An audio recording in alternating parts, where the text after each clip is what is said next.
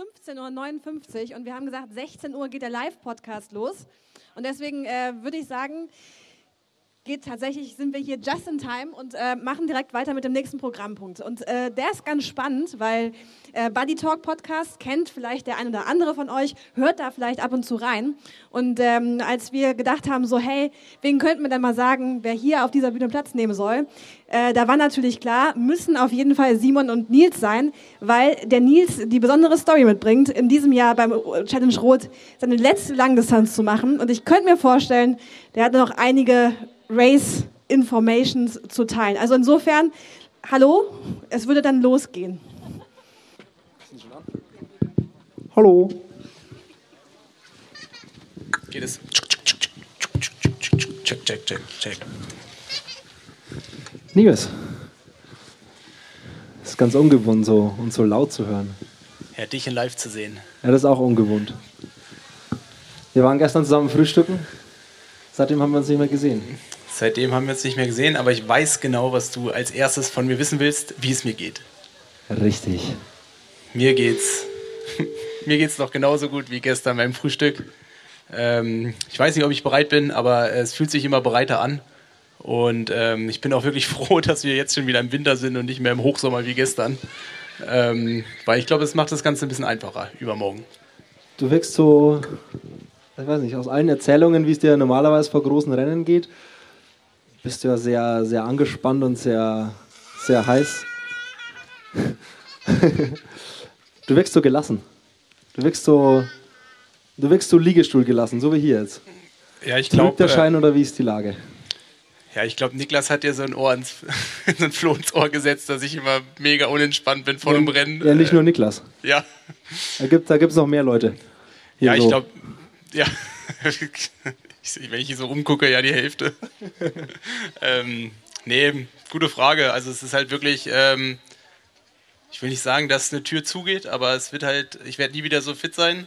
Ähm, auch wenn fit natürlich in dem Sinne irgendwie in Anführungszeichen zu setzen ist, weil ich war schon mal fitter hier am Start, aber ähm, ja, es ist halt irgendwie so das Ende und das will ich nochmal im vollen genießen. Also hier auch als Sportler gefragt zu werden, was ich mir vornehme, oder auch als Sportler gefragt zu werden, was alles so, was hier, oder die ganzen Termine, die so drumherum, die man so wahrnehmen darf oder muss. Ähm, ja, das macht nochmal Spaß. Und äh, von daher gibt es eigentlich keinen Grund, äh, zu extrem äh, verspannt zu sein, weil egal was am Sonntag passiert, so sportlich vom Ergebnis, es verändert ja nichts. Also klar würde es was verändern, wenn ich super gut wäre, aber ähm, davon ist mein Leben jetzt nicht mehr abhängig. Gehst du, weiß, dein letzter Profisport-Arbeitstag äh, knapp unter acht Stunden wird, mit anderen Augen jetzt hier so durch die Veranstaltung, durch das ganze Rennen, durch das ganze Drumherum, als du sonst gegangen bist? Gehst du so ein bisschen bewusster hier rum, weil du weißt, das ist das letzte Mal als Profi und die Rolle wird es danach in der Größe nicht mehr geben und du willst es nochmal vollumfänglich genießen oder ist das gleich wie immer?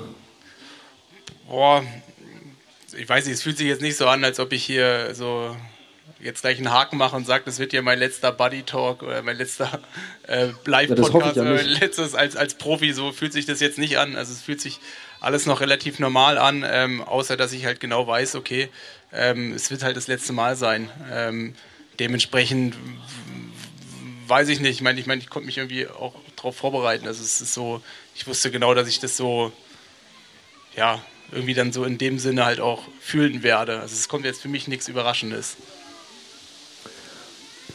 Du hast mal in einem Interview vor kurzem gesagt, du hast gemerkt, du brennst nicht mehr so zu 110 Prozent.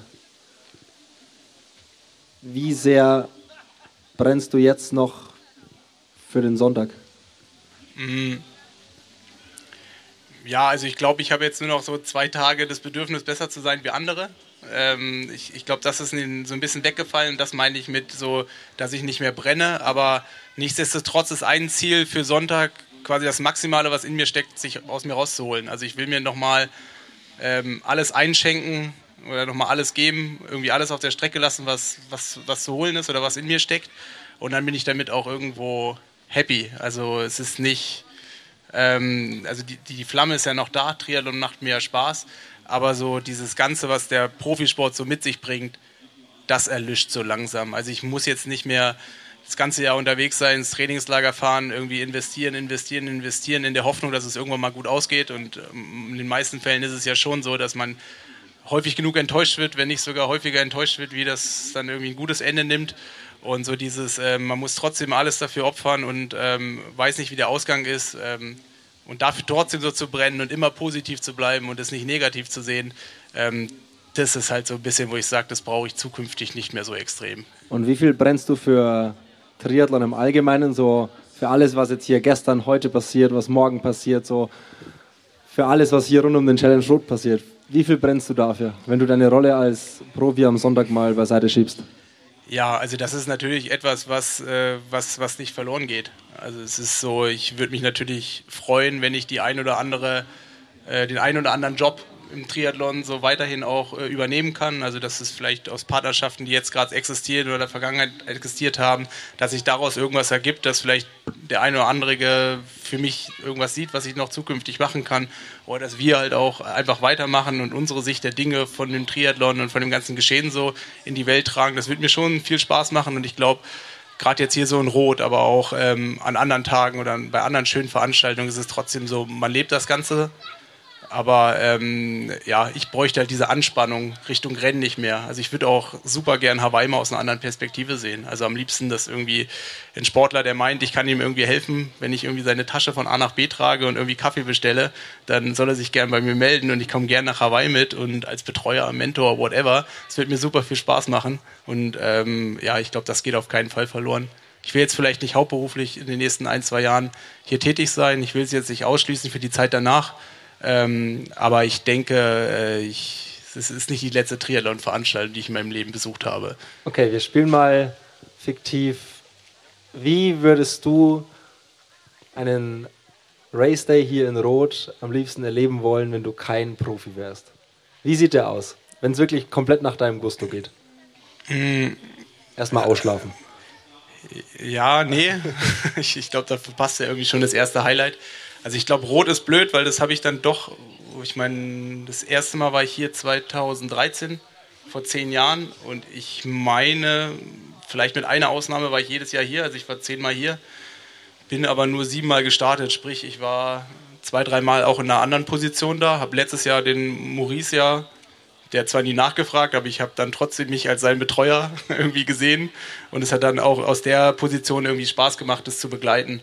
Ähm, da habe ich das schon mal erlebt, wie es da bei anderen Rennen ist oder wie es dann wirklich ist, in was für einer Position auch immer. Also dann, ähm, ja, wenn ich es jetzt auf dich projiziere oder auch bei Niklas habe ich es ja auch über Jahre lang ähm, erleben dürfen, dass so, äh, ich bin jetzt hier Fotograf oder Medienmensch und ich muss den ganzen Tag gehetzt sein, weil ich von morgens bis abends voll wichtige Termine habe, habe aber trotzdem irgendwie drei Stunden Zeit zu frühstücken und zwischendurch noch irgendwie was. Ich glaube, das würde mir auch mal Spaß machen.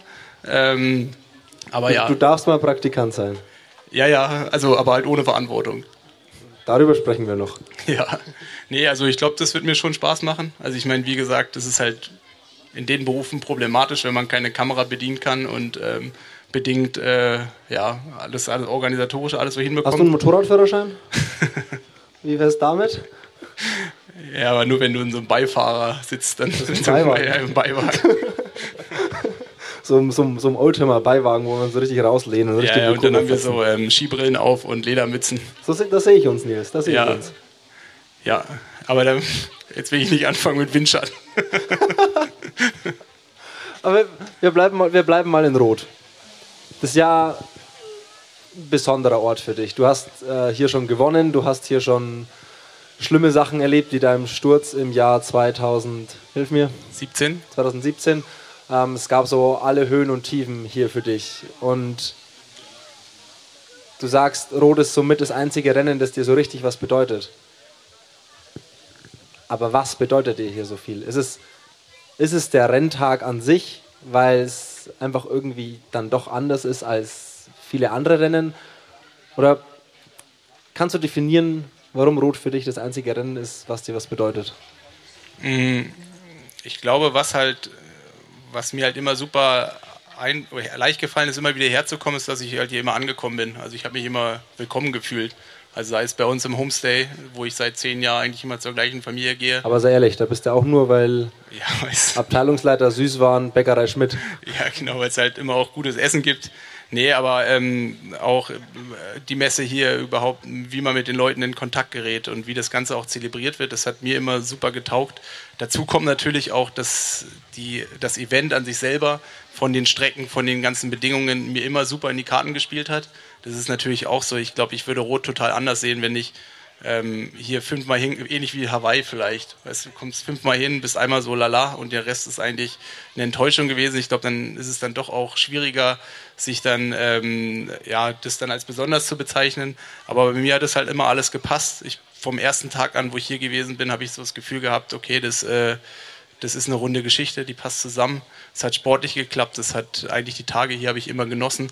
Ähm, es ist irgendwie immer was Besonderes und das ist eigentlich das, warum ich auch sage, das ist eigentlich das Rennen, wo auch das ganze Kapitel zugehen soll, weil das hat mich dann in den letzten Jahren als Langdistanz-Triathlet auch am meisten geprägt. Aber hat es dafür, dass hier bei dir immer alles rund läuft, mal so einen Dosenöffner gebraucht? Hätte es auch komplett anders laufen können, dass es hier quasi immer in die andere Richtung geht, weil die ersten zwei, drei Jahre das und das nicht funktioniert hat? Gab es da so einen, gab so einen Schlüsselmoment, wo du gemerkt hast, okay, das hier ist das dein Rennen hier, das ist dein Ort, wo du wo du einfach gerne bist? Oder gibt es Momente, an die du dich jetzt zurückerinnerst, die letzten zehn Jahre? Ich glaube, 2013 warst du, glaube ich, verletzt dann nicht am Start bei deiner ersten geplanten, bei deinem ersten geplanten Start, aber gab es auch in dem Jahr vielleicht schon Sachen, wo du sagst, ja, hier ist ein guter Platz, guter Ort für mich? Ja, also ist eigentlich ein guter Punkt, den habe ich schon fast wieder vergessen. 2013 war ich wirklich hier. Ich habe mich 2012 war meine erste Langdistanz. Ich habe mich dann im Winter dazu entschieden, hier äh, quasi, also eigentlich war es geplant, hier meinen ersten richtigen Versuch über die Langdistanz zu machen. Und das, was dann in Arizona so gut geklappt hat, das sollte eigentlich der erste Versuch sein, damit ich alle Fehler, die ich quasi, äh, die ich quasi bei der zweiten nicht machen will, schon beim ersten Mal mache.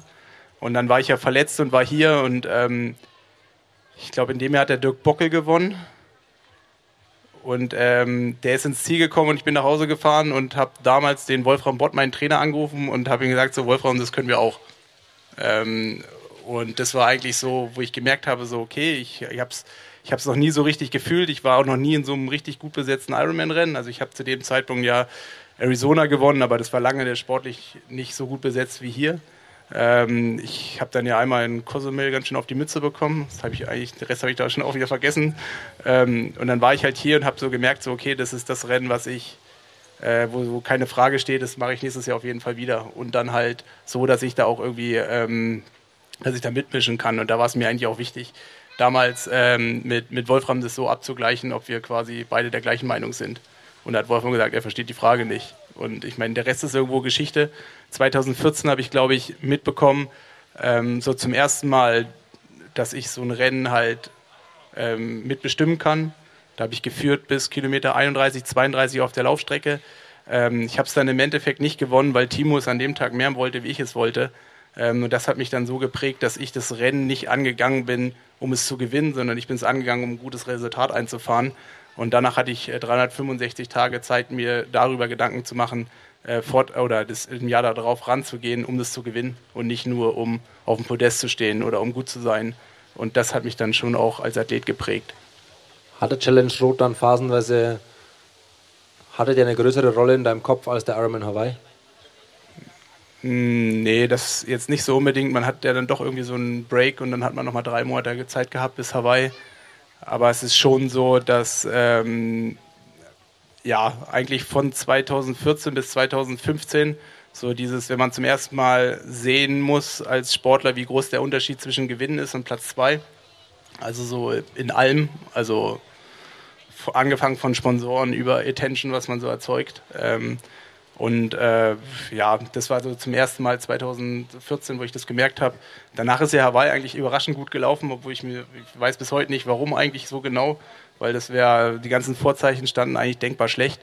Und danach und ich glaube, das war halt auch so mit die anstrengendsten 365 Tage meines Lebens habe ich halt dafür gelebt, um das Rennen hier zu gewinnen. Und es hat so viel Energie gekostet, dass ich danach nichts mehr übrig hatte für Hawaii.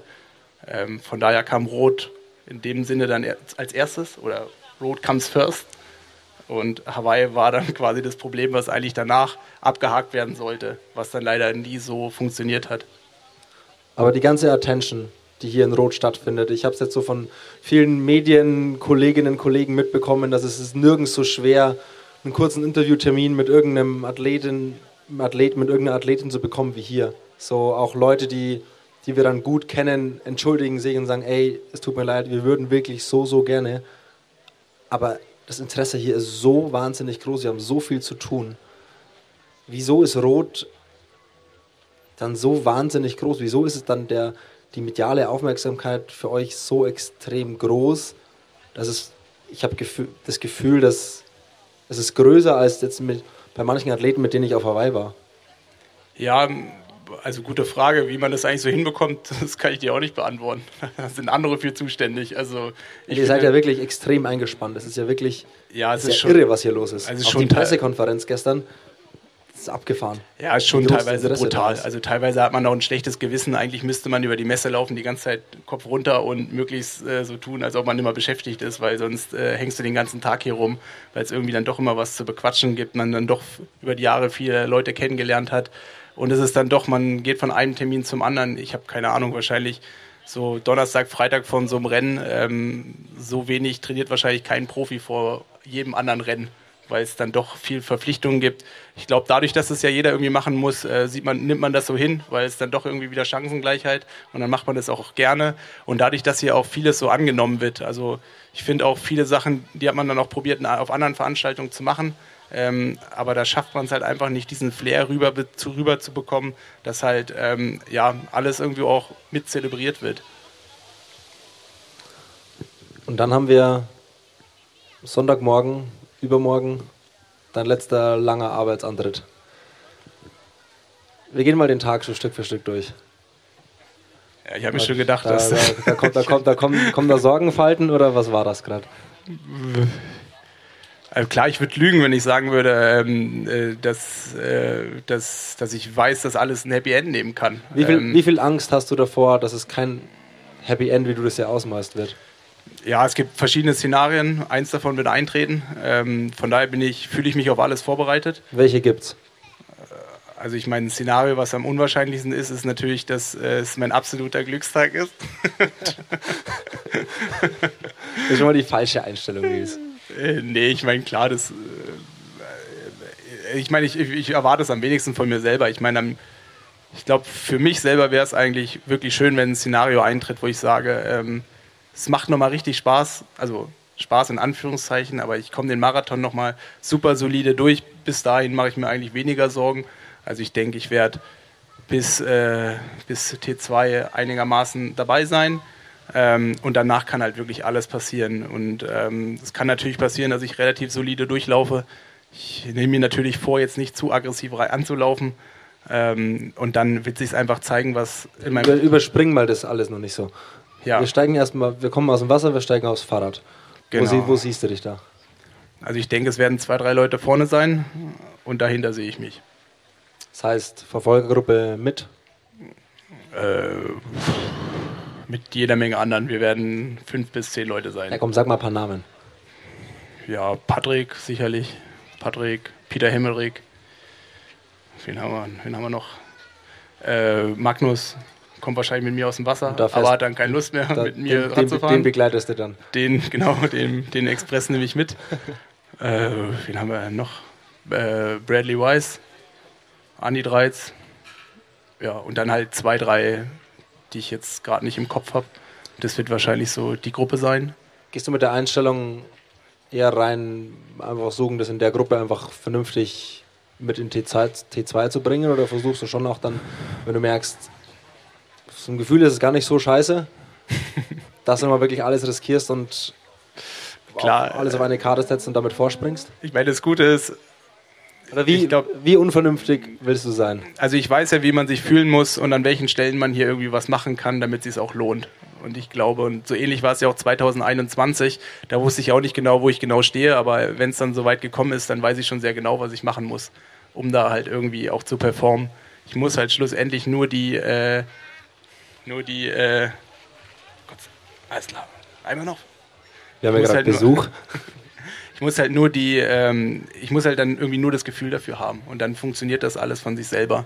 Ähm, aber ich werde natürlich erstmal mir das Ganze angucken. Ich probiere ein bisschen abwartender zu agieren. Jetzt am Anfang nicht so möglichst alles da mit Teufel komm raus durch die Wand durch, sondern ähm, das jetzt vielleicht da mal ein bisschen mehr auf die zweite Hälfte sich zu konzentrieren. Und ähm, Logo ist auch, spätestens am Grenzleinsberg probiere ich natürlich vorne zu sein, damit, äh, damit ich so sehe, wie das Spalier auf und zu geht am Solarer Berg. Und wie zuversichtlich bist du für deinen Marathon nach, ich weiß nicht, 100 Laufkilometern in fünf Wochen? Ja, ich muss selber lachen, ja. Ähm, ist traurig, aber wahr. Ähm, ich, ich wollte gerade sagen, es Ich gucke gerade, ob deine Trainerin irgendwo hier rumschwirrt. Ich glaube nicht. Also, sag, mal, sag mal, wie zuversichtlich du bist und wie zuversichtlich Laura ist. Äh, äh, äh, ja, ich glaube, Laura ist zuversichtlicher wie ich. Ähm, ich glaube, es ist auch so, ich, ich wollte gerade sagen, dafür wird sie auch bezahlt. aber ähm, nee, ich glaube, es ist halt einfach, ähm, ich glaube, es muss so als Trainer auch einfach sein, dass man von seinen Athleten ähm, maßlos überzeugt ist. Ähm, keine Ahnung, ich habe einerseits irgendwie so ein Grummeln, weil natürlich alles passieren kann. Ähm, ich, die Verletzung, die ich habe, also ich habe ja so ein Ödem im Oberschenkel, die ist sicherlich noch nicht so, wie sie eigentlich sein sollte. Und es kann natürlich dazu führen, ich habe es nicht ausprobieren wollen, vorher schon mal nach fünf Stunden Sport mal loszulaufen. Ich habe jetzt nur im ausgeruhten Zustand Läufe gemacht, ich habe keine Koppelgeschichten gemacht, gar nichts. Ähm, und es kann sich natürlich anfühlen wie immer. Es kann aber natürlich sein, dass die, sich, die, Verletzung sich relativ oder nicht die, also ich kann ja dann schon auch irgendwie darauf laufen, aber es kann halt schon sein, dass mich das relativ schnell behindert. Und dann wäre natürlich so weiß ich nicht, ist die Bandbreite relativ groß, die halt theoretisch möglich ist. Aber ich nehme an, du. Wir haben Kilometer 20, es funktioniert hinten und vorne nicht. Gibt es einen Wandertag, dass du auch wirklich die Ziellinie erreichst, dass es einen Abschluss ins Ziel gibt? Oder ja, gibt also, das Szenario in deinem Kopf? Ich meine, das, also das ist das einzige Szenario, was es nicht gibt. Also es wird schon irgendwie beendet. Ähm, das ist mir dann auch nochmal wichtig. Ich hoffe auch, dass ich durchkomme und ich denke auch, dass es dass es alles möglich ist, nochmal ganz gut durchzukommen. Ich meine, ich habe ja viel Alternative auch trainiert, also mein Körper ist schon darauf auch vorbereitet, aber klar ist halt auch, ähm, ich hoffe, dass ich möglichst lang ein anständiges Tempo irgendwie noch hinbekomme. Und dann, ähm, ich will jetzt gar nicht so zu negativ sein, dass es halt wirklich so der, der Worst Case wird, sondern ich selber würde mir halt dann schon auch wünschen, dass das ganz solide durchgeht und ich einen Marathon habe, wo auf jeden Fall die zwei nach vorne steht. Ja, ich glaube, ich würde dir von ganzem Herzen nichts mehr wünschen, als dich äh, ja, irgendwie freudestrahlend da reinlaufen zu sehen übermorgen. Und äh, dass im Ziel dann alle Leute, die in deiner Karriere irgendwie eine große Rolle gespielt haben, wo, glaube ich, sehr, sehr viele auch jetzt gerade hier sind und auch am Sonntag hier sein werden, die du in den Arm nehmen kannst und äh, ja, dass es da einfach ein, einfach ein schönes, verdientes Ende gibt. Jetzt sind am Sonntag deine Kinder auch mit an der Strecke. Ähm, und das ganze Wochenende schon auch mit hier. Wie viel, wie wichtig ist es dir, ist es dir oder war es dir auch als Profisportler ein gutes Vorbild gewesen zu sein und denen jetzt auch hier nochmal zu zeigen, wie, wie toll Profisport sein kann oder was du für ein Vorbild sein kannst oder wie, welche Rolle spielt es? Boah, ich, ich weiß nicht, ich selber habe mich ja nie irgendwie als Vorbild gesehen. Dafür habe ich zu viele Sachen gemacht, die ich anderen nicht raten würde. Ähm, Vielleicht war das auch genau der Grund, warum ich dann manchmal vielleicht erfolgreicher war wie andere. Ähm, aber äh, ja, Vorbild vielleicht in dem Sinne, dass ich immer wieder aufgestanden habe und dass ich immer gelernt habe, dass es sich lohnt halt auch zu kämpfen, dass man das irgendwie so durchbringt und dass so eine Sportkarriere irgendwie relativ schön aussehen kann, aber dass es dann doch mehr Tiefschläge gibt als, als, als auch Höhen. Und äh, falls Sie sich dafür mal entscheiden sollten, also so meine Kinder auch sowas einzuschlagen, dann weiß ich auch irgendwie damit umzugehen und dann weiß ich halt auch, ähm, ja, ich weiß noch nicht mal, ob ich es denen raten würde. Also so, ich würde denen niemals Steine in den Weg legen oder sowas, aber ähm, so überhaupt das in Angriff zu nehmen, Profisport zu machen und auch die Wahrscheinlichkeit und die Chance zu haben, damit auch Erfolg zu haben, die ist halt so minimal klein, dass man ja eigentlich schon fast hoffnungslos optimistisch sein muss, dass es halt auch klappt. Dementsprechend, ähm, ja, ich glaube, es ist fast gesünder, irgendwas zu machen, worauf man richtig Spaß hat. Und wenn man da irgendwie immer weiterkommt und dann von mir ist es auch professionell dann macht, ähm, dann ist es, äh, ist es halt irgendwie schöner, als wenn man jetzt genau sagt, okay, ich will hier Profi werden oder sowas. Aber was ist das Schönste am Profisport für dich? Jetzt hast du im Profisport so ein bisschen angezweifelt oder so viel Skepsis war da jetzt mit dabei. Was war für dich das Schönste am Profisport? Also mir haben die letzten zehn Jahre mich am allermeisten Spaß gemacht, das zu machen, worauf ich am meisten Lust hatte.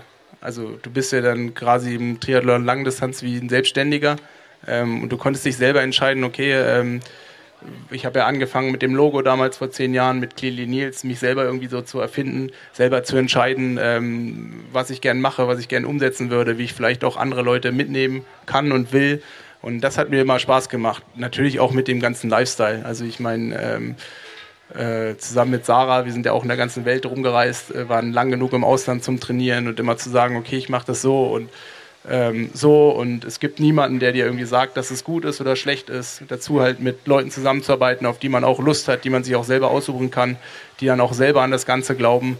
Ähm, das hat mir eigentlich am meisten Spaß gemacht. Und natürlich sind immer noch drei schöne Sportarten, die man miteinander kombinieren kann. Und ich glaube, Schwimmen wird in Zukunft vielleicht ein bisschen weniger ausfallen. Ähm, aber zumindest Radfahren und Laufen werde ich ja auch fortan machen, weil es mir Spaß macht. Und was hast du am, was hast du aus dem Profisport am meisten gelernt? Wenn du, jetzt, wenn du jetzt eine Sache rausziehen müsstest, die du sagst, die hat dich der Profisport gelehrt dass wenn man an etwas glaubt und bereit ist, genug da reinzustrecken, dass man in den meisten Fällen auch belohnt wird. Das heißt, Glaube versetzt Berge? Ja, schon irgendwie. Also ich glaube, es ist, also gerade in diesem Sinne ist es fast viel entscheidender, an sich selber zu glauben oder an den Erfolg zu glauben oder an das zu glauben, was man gerne erreichen will, ähm, wie vielleicht die, die Power, die man da reinsteckt. Aber wenn man beides zusammen macht, das kann dann natürlich äh, zum ultimativen Knall führen. Und zum ultimativen Knall kann es auch auf so einer kleinen, halb fast geheimen Party nach dem Helferfest führen. ja, hoffentlich. Also ich, ich, ich weiß nicht, wie geheim es ist. Niklas hat mir gestern Abend gesagt, dass er nach Hause fährt. Und ich muss auch heim. Ja ja, alle wollen nach Hause und dann, ja, mal gucken. Also ich lasse mich überraschen. Ich bin wahrscheinlich montags noch hier, am, am späten Abend. Äh, mal gucken, wo die Reise hinführt. Aber 2015 warst du auf dieser Party. Ja. Und da gab es, es gab da wohl so ein Biertischrennen. Genau, das du ist gegen, äh, ich sag mal, den Bürgermeister der Challenge hier, den Felix, ja. wohl verloren hast. Was hat es damit auf sich? Genau, also als Gewinner hat man ja auch die riesengroße, wunderbare Ehre. Dann hinten in dem Festzelt werden die, die Biertische quergestellt und dann muss man einmal quer über das Bierzelt gegen Felix laufen. Ähm, ist natürlich immer kurz vor Kreuzbandriss und Meniskusschaden. Ähm, meines Wissens hat sich da noch niemand verletzt. Felix ist da auch relativ schnell drin. Ich glaube, wie gesagt, er ist noch ungeschlagen.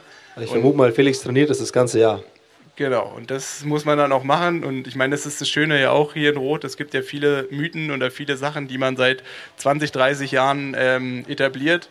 Und zumindest hat man mir damals äh, gesagt, ähm, man muss sich danach auch auf die Theke legen und äh, kriegt so viel Alkohol, wie man haben will, reingeschüttet. Macht das man auch jedes Jahr. Das hast du quasi nicht geschafft oder hast dich trotzdem draufgelegt? Also da kann ich mich nicht mehr dran erinnern. Und wie bist du nach Hause gekommen? Mit dem Taxi. ja, ja, nicht die Kurzversion, Nils. Also ich kann mich an dem Abend nur daran erinnern, dass wir uns eher Sorgen gemacht haben, dass andere Leute nicht nach Hause gekommen sind. Also ohne meinen Zustand jetzt schöner zu reden, wie er, wie er gewesen ist. Aber also ich habe mir auch keine Sorgen gemacht, aber so mein, mein Umfeld hat sich Sorgen gemacht. Aber heißt es, dass es bei aller Verbissenheit, aller Struktur, bei allem Willen, den der Triathlonsport sowohl im Profibereich als auch im Age-Group-Bereich mit sich bringt. Weil wenn ich sehe, wie, wie, ich sag mal, wie verbissen und auch professionell viele Age-Grouper trainieren und, und diesen Lifestyle leben, das ist einfach diese, diese gewisse Lockerheit und diesen Spaß und dass man auch mal drei, viermal im Jahr richtig einen drüber trinkt, dass es auch mal wichtig ist und sein muss und sich man dann nicht zu sehr kasteien muss. Ja, also ich finde, es ist dann doch immer am schönsten, das ist auch was, was, was ich früher so auf der Kurzdistanz immer sehr gemocht habe. Ähm, das ist im Endeffekt, das ist ja wie so ein Wanderzirkus. Und es gibt dann so ein, zwei Tage im Jahr, wo jeder genau weiß, okay, da trifft man sich abends. Und das haben ja dann eigentlich, weiß ich, 50 bis 100 Leute haben auf diesen einen Tag hintrainiert und alles dafür gegeben. Und dann am Ende nochmal so das so zu feiern und zu zelebrieren, da sind schon sehr coole Abende draus entstanden. Was ist der coolste Abend deiner Karriere? So, wirklich am Abend. Ja, so Abend, Abend. was, war die, was war die coolste Party deiner ganzen Karriere? Boah, das ist. Also Hawaii 2014 war eigentlich schon ganz cool. Weil? Ich, ich weiß nicht, das war damals bei Cliff Bar in so einer Bar. Äh, wenn du so Kona-Champion warst, wurdest du von Greg Welch auf, auf den Schultern getragen. Und das war so die Party nach dem Hugos, also was ja so die offizielle After-Race-Party war. Und da hat Cliff irgendwie Pizza, whatever bestellt. Und das war eigentlich ein cooler Abend. Da hat mir, an dem Abend hat mir der Trainer von Ben Hoffmann noch die ganze Zeit erzählt, der wird nie wieder Zweiter. Der, wird, der hat so viel Glück gehabt, der wird nie wieder Zweiter. Hat er auch nicht äh, recht behalten. Ähm, aber es war einfach eine Party, die relativ, äh, weißt du, die kam, die kam so spontan und deswegen war die auch gut. Dann hoffen wir, dass du am Sonntag auch äh, allen Grund für eine riesengroße Party hast. Jetzt feierst du am Sonntag einen wunderschönen, perfekten Abschluss, der genauso läuft, wie du es dir wünschst. Welches Rennen bleibt dir in mehr Erinnerung? Dein Sieg hier oder dein Abschluss? Welches, was bedeutet dir dann mehr? Ja, hm, gute Frage. Also ist natürlich dann auch erstmal schwierig, dann auch für mich selber. Ich, ich will nicht vorweggreifen, wie das Ganze ausgeht, aber ich, da ich, dass ich das ja noch, noch nicht weiß, das irgendwie so miteinander ähm, so zu vergleichen, weil ich glaube, selbst wenn ich für mich ein anständiges Rennen machen sollte und jetzt selbst ein, ein guter Tag wird und ich vielleicht mal gesponnen Sechster, Siebter, Achter werde, ich glaube, trotz allem würde so ein bisschen die Enttäuschung mitspielen, weil es dann doch vielleicht nicht der sportliche Abschluss ist, den ich mir hoffe. Auch wenn ich am Sonntag nicht mehr verdient habe und auch wenn ich nicht fitter bin, um das zu erreichen, aber trotzdem hätte ich mir halt schon selber gewünscht, nochmal mit so mit so einem Knall halt abzutreten. Und das muss ich jetzt einfach eingestehen, dass das wahrscheinlich leider nicht kommen wird. Ja, gut, kommt darauf an, wie man Knall definiert, ne? Ja, sicherlich. Ähm, ja, ich glaube, es ist, weiß ich, man kann, also es ist dann irgendwie ja Äpfel mit Birnen miteinander zu vergleichen. Es ist auch so, 2015, so viele Erinnerungen sind auch nicht mehr da, also von dem ganzen Rennen. Also ich weiß, hier vorne bin ich über die Wiese noch gelaufen, da habe ich zwei, drei abgeschlagen, habe halt gewusst, okay, wenn ich jetzt noch einen ab, also also abklatsche, also nicht abschlagen. Wenn ich jetzt noch einen abklatsche, dann klatsche ich mich da mal hin, weil ich halt auch nicht mehr fähig war, irgendwie so richtig zu denken. Und ich habe halt irgendwie alles, was ich hatte, schon äh, auf, auf der Strecke gelassen. Und deswegen kann ich mich kaum an, den ganzen, an das ganze Zielding und sowas erinnern. Ähm, das hoffe ich natürlich anders mitzunehmen jetzt am, am Sonntag.